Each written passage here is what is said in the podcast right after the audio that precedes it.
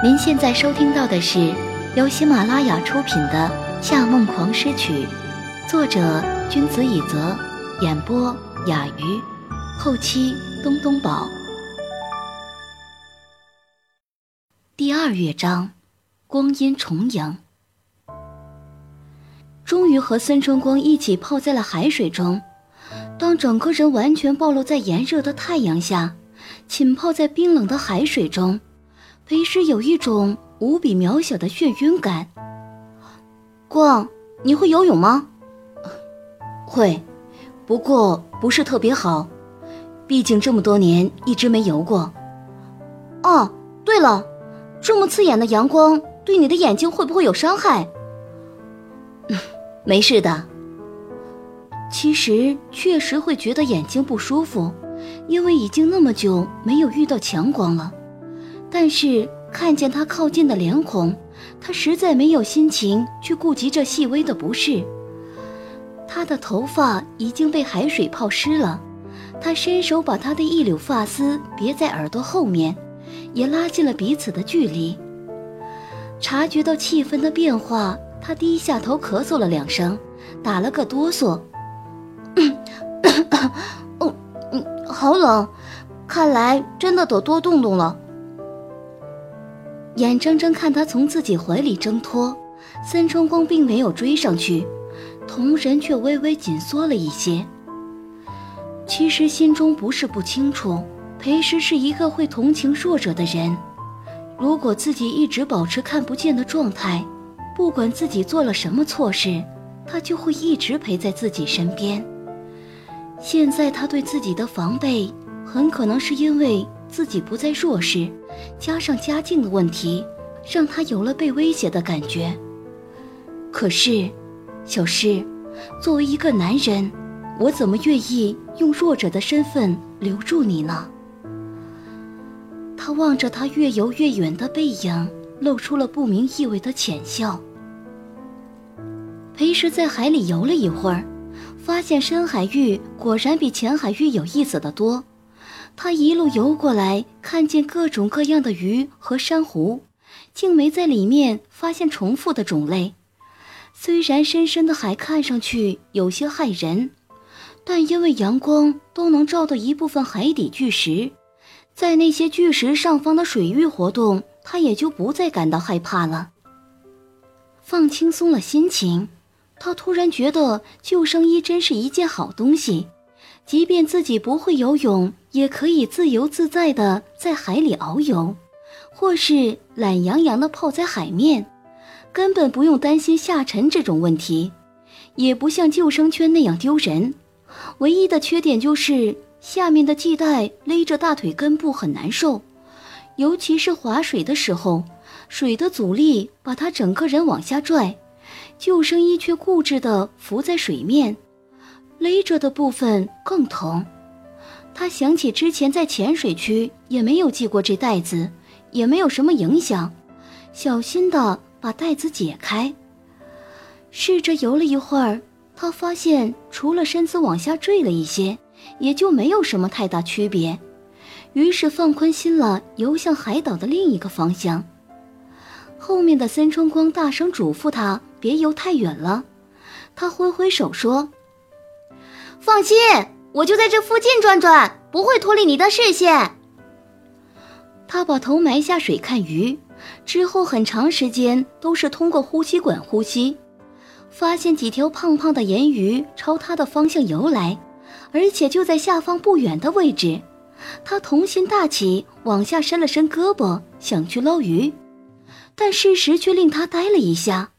那些鱼明明看上去就在几厘米下面。但伸手过去却隔了很远，连把他们吓跑的动静都没有。初中就学过光在水里折射的原理，他知道在水里看见的距离不是实际距离，却也完全没想到会差这么多。再看看那些游在像是几十米以下的鱼，他的背心渐渐有一股寒气窜过。那些鱼离他不是几十米这么简单吧？那更深处那些漆黑的地方呢？完全意识到自己在什么地方玩耍以后，裴师觉得有些害怕了，迅速游回快艇旁边。可是才游了十多秒，就看见一大片金色的鱼群朝他游了过来。那些鱼每条都很大只，而且游得特别快。他往远处看看还有多少，却发现自己看不见鱼群的尽头。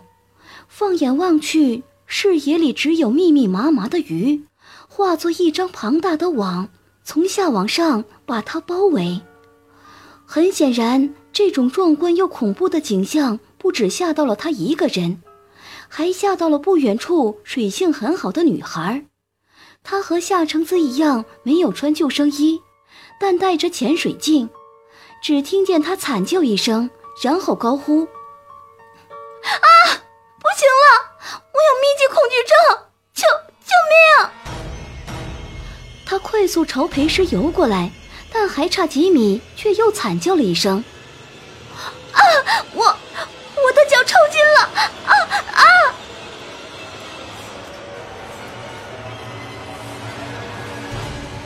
女孩溺水了，裴师赶紧游过去，想要扶住她。好吧？冷静一点，抓着我！话未说完，头已经被对方猛地按到了海中。裴师没来得及带呼吸器，喝了一大口海水。呛得肺部一阵剧痛，但对方明显受惊过度，依然不断把他往下按，想往上游。裴师挣扎了几次，但完全抵不过对方的大力，在很短的时间里已经喝了很多口海水。不光如此，那些海里的鱼也像噩梦一样不断在眼前游动。那个女生一边惨叫着，一边往他身上乱踢，渐渐的。救生衣系扣在裴师的反抗中变松了，而刚才解开的系带也让这件衣服变得特别松弛。被对方这样一按，他下坠得更加厉害，到最后他从救生衣里滑了出来。他不会游泳，他正在深海的正中央。划出来的那一瞬间，他只有一个念头：我就要死了。下面那些鱼群会把我的尸体吃得连骨头都不剩吧？人的求生意志是很可怕的，虽然他不会游泳，但也没有立刻沉下去，上上下下挣扎了数次，他的眼睛、耳朵、鼻口里全是海水。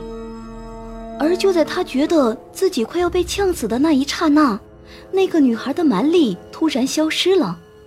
有一双大手猛地把他从水里捞了起来，他几乎要哭出来了，扑过去抱住那个人，双手双腿都缠在了对方身上。裴时从来都不知道自己原来也会在意生命到这个程度，在离生死最近的关头，他只能凭本能用尽全力抓住眼前的人。他发抖着把头靠在他的侧脸上。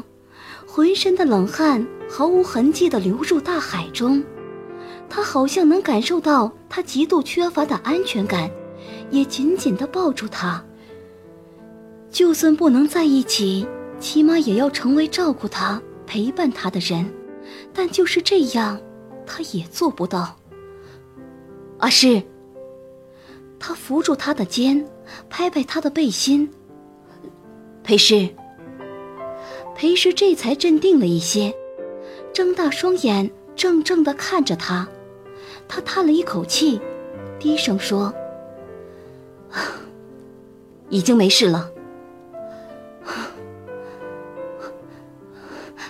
是，是吗？”裴师看见刚才溺水的女孩已经被其他人救走，松了一口气，然后非常尴尬地发现。自己正缠在夏承思身上，他想松开手，但知道一放开自己就会沉下去。刚才的惨烈场面是无论如何也不想经历第二次。他觉得脸上烧得厉害，却还是让自己听上去很无所谓。那个，能递给我一下吗？他指了指不远处飘在水面上的救生衣。他单手抱着她游过去，其实并不是太长的距离，但烈日刺得他完全睁不开眼，也令他有了足够的理由不去看他。但就在这短暂的瞬间，他却清晰地意识到一件事：即是不论怎么压抑感情，怎么选择利于自己的道路，也无法改变喜欢夏承思的事实。可是，他凭什么可以这么无动于衷地对自己？凭什么要在他最落魄的时候云淡风轻地拯救他？凭什么他都做过那样混账的事了？他还要对他抱有感情，真是太不公平了。喜欢这种感情，真的好委屈。他捞到他的救生衣后，为他套上，一丝不苟的系好，然后抬眼看着他。应该是穿好了。对。他松开抱住他的手。下一句话却说在已经转身之后。谢谢。他连回头看一眼的勇气也没有，就径直朝快艇的方向游去。能听见夏橙子在后面跟着，他的速度也不快，但他始终没有超过他。森川光见他上船，也跟着上船。他把手放在他额头上，担心地说：“脸色怎么这么差？”是不是游太久了？他沉默着摇摇头。此时，船员站在船头，挥了挥接在船上的花洒，问有没有人要用淡水。他起身走过去，站着等待前面的人冲凉完毕。那个人和船上所有人一样，都晒黑了不少，只有救生衣盖住的部分是白色。他转过头来看了看他，把花洒递给他，脸上露出了大大的笑容。这刚好是之前夸过他的男生，也正巧在这个时候，夏承思也从海里上了快艇。您正在收听的是由喜马拉雅独家发布的《夏梦王诗曲》。因为没有穿救生衣，他浑身都晒成了均匀的古铜色。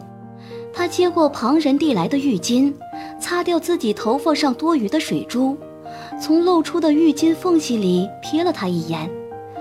与他目光接触的刹那，裴诗毫不犹豫地放弃了接花洒的手，假装什么都没看到，转过身去。可他跨了步子，发现自己没有动弹，才发现是身后的男生把他头上的潜水镜捉住了。裴诗，你不用淡水吗？没事。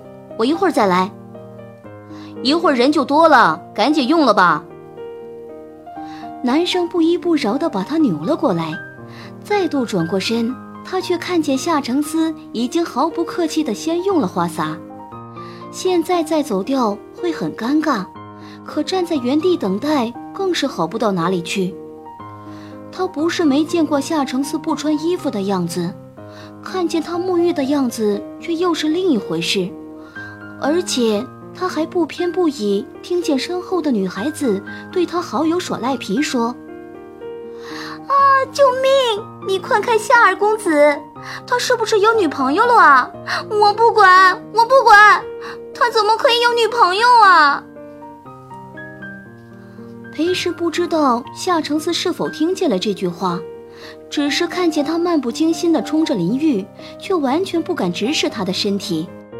直到对方迅速冲洗完毕，把花洒递到他面前，他才伸手去接过来。非常不凑巧的是，这时有一道海浪拍过来，快艇震了一下，他也往前跌了一步。他赶紧抓住栏杆，让自己站稳了，没扑到对方身上，大松一口气的拍拍胸口。可是也因为这个动作，他看见了夏承思右腹那道疤痕。夏承思说：“这是小时候不小心受伤留下的疤痕，现在看去，疤痕颜色非常浅，已经接近白色，而且形状规律，人工痕迹明显，不像是意外事故发生的，确实更像是手术刀疤。可惜还没看得更仔细，对方已经绕过他回到了座位上。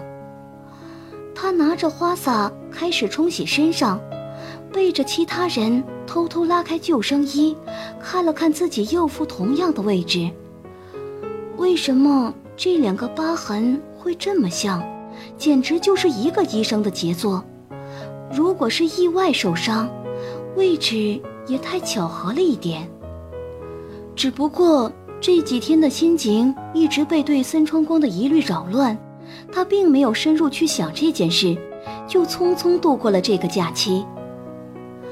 六月中旬，夏娜和柯泽二人即将结婚的消息出现在了各大报刊的醒目位置。上一次与裴师的竞争早已令夏娜精疲力尽，这还是那以后她第一次公开亮相。在那张拍得像伦布兰特笔下天鹅绒贵族画的照片中，夏娜挽着柯泽的手，精神看上去似乎不是特别好，却堆了一脸小女人的幸福笑容。而柯泽是一如既往脸颊轻曲，彬彬有礼。却散发着西装革履也掩藏不住的一丝堕落气息，就是一个机器时代产生的内部腐坏的作品。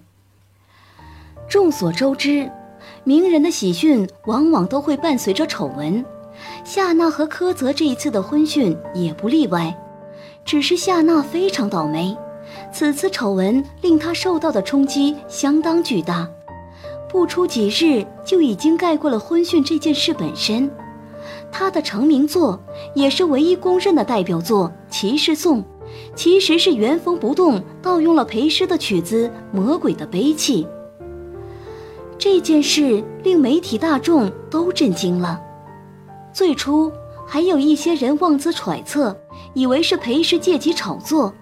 但很快，一张拍于数年前的手写五线谱照片被《新闻周刊》公开。他的创作年代比夏娜写出《骑士颂》的时间早了三年半。经过多家权威机构认证，这张照片的时间与上面裴诗的字迹都绝非造假。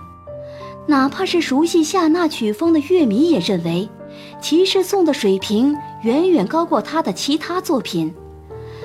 很快，一位律师代表裴师向夏娜出了诉讼函。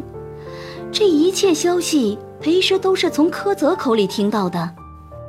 连续几日，他在家练琴练得很不顺利，心情也不顺。在电话里听见柯泽又一次有些低声下气地提起夏娜的名字，他差一点就直接挂断了电话。可听见有人替他出了律师函以后，他又惊讶的说不出话来。小诗，你是我唯一的妹妹，夏娜很快就会变成你嫂子了，都是一家人，这件事我们就不能庭外和解吗？柯泽话未说完，裴时宜打断道：“你说什么？有律师替我出函告夏娜？我没做过这种事。”虽然柯泽也愣了。过了半晌，才徐徐道：“不是你，不是，你等等，我先去查一下是什么事，再给你回电话。”不等对方回话，他已挂断了电话，打算先上网查一下发生了什么事。这时，裴曲从厨房里探出一颗脑袋，悄声问：“姐，发生了什么事？”夏娜盗用我的曲子被告了。但不是我做的，我要查一下是什么人。哦，你是说这件事啊？裴曲挠了挠头，好像有些难以启齿。嗯，是我请的律师。你？为什么？你不觉得夏娜很罪有应得吗？偷了你的曲子，偷了你的男人，还好意思大张旗鼓的去宣传，去结婚？裴矩耸耸肩，又把头缩回了厨房里。这一回一定要告到他声名狼藉。那些都是已经过去的事了，其实没有必要闹成这样啊。姐，你怎么突然变得这么善良？难道是因为和森川少爷在一起吗？就忘记自己曾经被苛责伤的这么深了？还有，你忘记他弄断你胳膊的事了？说这些话的时候，裴曲一直在厨房里待着，没有再走出来。弄断我胳膊的人可能不是夏娜，那会是什么人呢？听见这个问题，脑中突然闪过一张微笑的俊逸脸庞。这种念头不论出现多少次，裴师都会发自内心的感到毛骨悚然。他的睫毛抖了抖。我也不知道，但在有确凿证据之前，我们不能这样武断。证据？现在都过去了这么多年了，我们能到哪里去找证据呢？小曲，夏娜固然可恨，但你别忘了，真正害死我们爸爸的人不是他。你在这个节骨眼上和盛夏集团树敌，对我们目前的情形是非常不利的。从什么时候起，你开始害怕得罪他们了？听到这里，裴氏已经觉得有些不对劲了。他把手机放在桌子上，走到厨房里。小曲，你今天是怎么回事？怎么说话这么冲？裴曲没有回话，背对着他继续洗盘子。整个厨房里就只有哗啦啦的水声。裴石走过去，把水龙头拧掉，拦住他的手。你最近到底是？抬起头来看着他，却看见他一脸的泪痕。他被吓着了，赶紧把他转过头来，擦掉他脸上的眼泪。小曲，你怎么了？为什么要哭啊？他只是把嘴唇抿成细细的一条缝。像小狗一样用力摇摇头，他急了，继续擦他陆续流下的泪水，心慌意乱地说：“你别难过，有什么事你都告诉姐姐。是，是因为夏娜当年对你做的事情吗？你，你还恨她，对不对？”他皱着眉，肿肿的眼睛里涌出了更多的泪水，最终却没再发出一个字。他心疼的一整颗心都揪起来了，赶紧抱住自己的弟弟。对不起，对不起，是姐姐的疏忽，居然把这件事忘记了。没事，一切就按你的意思去做吧。你想告他就告他，你想怎样就怎样。他一直是极端护短的人，尤其是对这个世界上仅剩的至亲，他所有的原则。自我独立思考能力，在面对弟弟的时候都可以轻易放弃。他也一直认为他们是最了解彼此的人，但不知道他确实是最了解他、最能左右他的人，而他却没有真正了解过他。令人意外的是，知道真相的日子来得很快。听众朋友。您刚刚收听到的是由喜马拉雅出品的《夏梦狂诗曲》，作者君子以泽，演播雅鱼，后期东东宝。更多精彩有声书尽在喜马拉雅。感谢您的收听。